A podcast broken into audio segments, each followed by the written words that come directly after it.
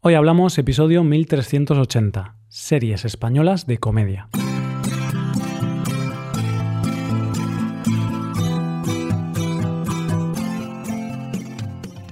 Bienvenido a Hoy Hablamos, oyente, el podcast diario de español. Antes de empezar, te voy a explicar una forma de ayudar a este podcast. Y es además una forma gratuita y a todos nos gusta lo gratis, ¿verdad? bueno, pues puedes dejar una review de 5 estrellas en Apple Podcast y así ayudarás a dar más visibilidad a Hoy Hablamos. Por ejemplo, el usuario Lucas de Polonia nos ha dejado una review recientemente en Apple Podcast y dice lo siguiente.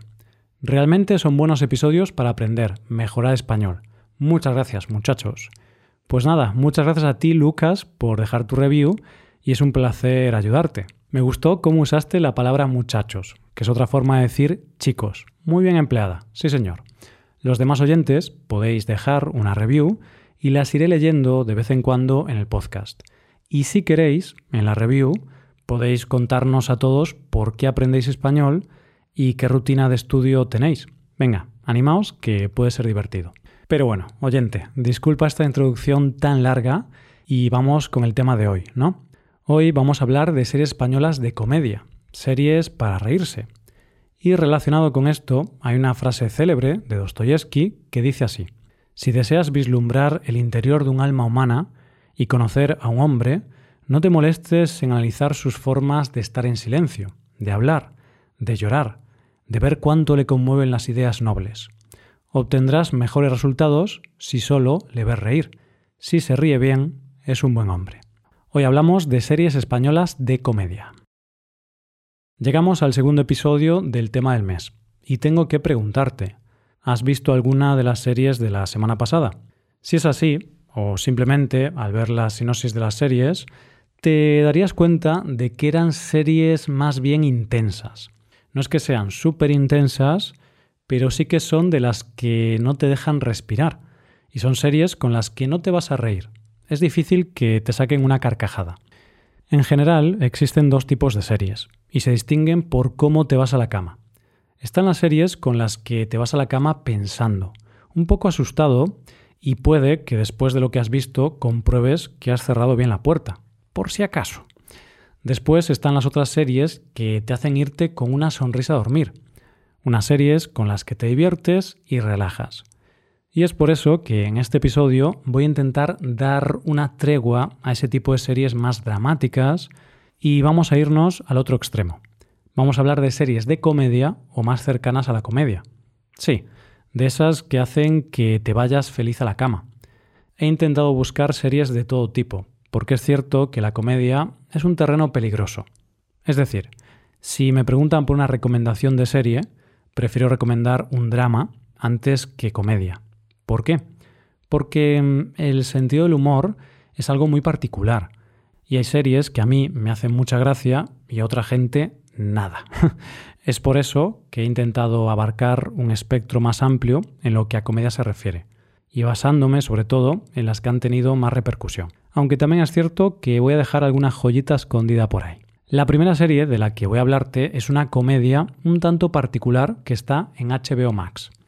La serie en cuestión tiene tres temporadas y cada una de ellas tiene un nombre diferente. Bota Juan, Vamos Juan y Venga Juan. Lo de los nombres es porque la serie ha ido por varias cadenas, pero hoy por hoy la puedes encontrar en HBO Max.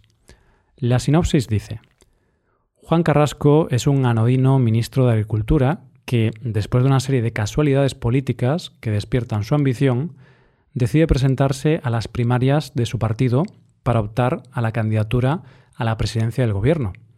Intrigas de partido, envidias y crisis rodean a Juan en esta difícil tarea. Pero no estará solo durante el intento, ya que contará con la inestimable ayuda de su jefa de prensa, su jefa de gabinete o su asesor personal. Un equipo de campaña que tratará de compensar su falta de experiencia y su falta de habilidad política con buenas dosis de improvisación. ¿Conseguirá Juan Carrasco llegar a la Moncloa? La serie es un ejemplo maravilloso de lo que es el mundo de la corrupción política, pero no vista desde el drama o desde el punto de vista de un político muy preparado. El enfoque de la serie es el humor, La gracia es lo real que es, un personaje mediocre que llega a ser político sin que se sepa muy bien el por qué, y que hace lo imposible por sobrevivir. La serie es muy divertida, y de hecho los actores han ganado varios premios. Tiene tres temporadas de ocho episodios cada una, menos la segunda que tiene siete, y de una duración de unos 30 minutos cada episodio. En segundo lugar nos encontramos con la serie de Netflix que se llama El vecino, y está basada en el cómic del mismo nombre. La sinopsis nos cuenta esto. A Javier no le van demasiado bien las cosas. Apenas llega a fin de mes con un trabajo precario. Y su relación con Lola no va precisamente bien. Lo que menos necesitaba es que un extraterrestre le cayera encima y le pasara sus superpoderes antes de morir. Ahora Javier es un superhéroe y no le va ni un poquito mejor que antes.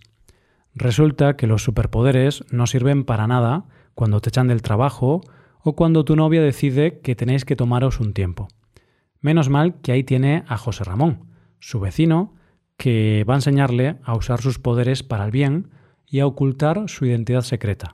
Especialmente a Lola, que ha decidido darle un giro a su mediocre carrera de periodista investigando a Titán, el misterioso superhéroe. Sí, es un superhéroe tan normal como tú o como yo, como si nosotros fuéramos de repente superhéroes y no supiéramos muy bien cómo gestionarlo. La primera temporada es de 10 capítulos y la segunda de 8. Los capítulos duran unos 30 minutos. La tercera serie está en Amazon Prime Video y se llama Señoras de Lampa. Una cosa curiosa es que en el nombre la palabra AMPA aparece escrito con una H entre paréntesis y después las letras A, M, P, A, AMPA. Para entender la gracia del nombre es porque juegan con la palabra AMPA con H y las siglas AMPA, AMPA. Con H, la palabra AMPA significa crimen organizado y las siglas AMPA se corresponden a Asociación de Madres y Padres de Alumnos de un Colegio. La sinopsis dice, Maite es una mujer separada y madre de dos hijos que se gana la vida con muchas dificultades vendiendo robots de cocina agobiada por su precaria situación económica, aprovecha una reunión de Lampa del colegio de sus hijos para proponer una demostración de la máquina a la que se apuntan Lourdes, esposa de un policía, Virginia, una joven embarazada y madre de un niño, y Amparo, una sufrida abuela que se hace cargo de su nieto ante las continuas ausencias de su hija. El día de la demostración surge un acontecimiento inesperado que unirá el destino de estas cuatro mujeres de forma totalmente accidental. Se verán involucradas en un asesinato que les introducirá en una delirante espiral de actos delictivos para intentar preservar su secreto. En esta serie tenemos a mujeres y amas de casa convertidas en asesinas, pero con mucho sentido del humor. Y el humor de esta serie radica precisamente en eso, en ver cómo cuatro mujeres normales se convierten, sin saber muy bien cómo, en criminales nada profesionales. Esta serie es un ejemplo perfecto de comedia negra. Por cierto, parece ser que van a hacer una versión en Estados Unidos. Tiene dos temporadas de 13 episodios cada una y duran sobre una hora cada uno. Y curiosamente, la creadora de la serie anterior es la misma creadora de la serie que vamos a ver ahora, que por cierto también la protagoniza. Se llama Todo lo Otro y está en HBO Max. De hecho, fue la primera serie española en estar en esta plataforma. Esta serie nos cuenta esta historia. Daphne, una chica de 36 años, precaria y sin rumbo en la vida, que comparte piso con su mejor amigo en el Madrid actual. Ella y su grupo de amigos viven dramas propios de la soltería intermitente, unos trabajos exigentes y mal pagados que los aplastan y sus contradicciones a la hora de afrontar las relaciones adultas. La mayor de todas, la de la propia Dafne, que se ha enamorado de su mejor amigo, aunque sabe que nunca será correspondida. Es decir, cuenta la vida de unos treintañeros que viven en Madrid y buscan sobrevivir y encontrar su lugar en el mundo. Y seguramente puedes pensar que es más de lo mismo, pero no, lo cuenta de una manera muy original y muy honesta. Y es que la creadora y la protagonista es una mujer transexual, y con esta serie ha roto moldes. Estamos acostumbrados a que en las series, si un personaje es transexual, todo gire a ese hecho, pero no aquí. En esta serie, la protagonista es transexual, pero eso no es lo importante. Lo importante es su vida y la de los otros protagonistas. Tiene una temporada de ocho capítulos de poco más de media hora cada uno. Y por último te voy a hablar de una serie no muy conocida, que no es una comedia fácil y que no es para todo el mundo. Y entonces, ¿por qué te la pongo aquí? Porque puede que te apasione cuando la veas.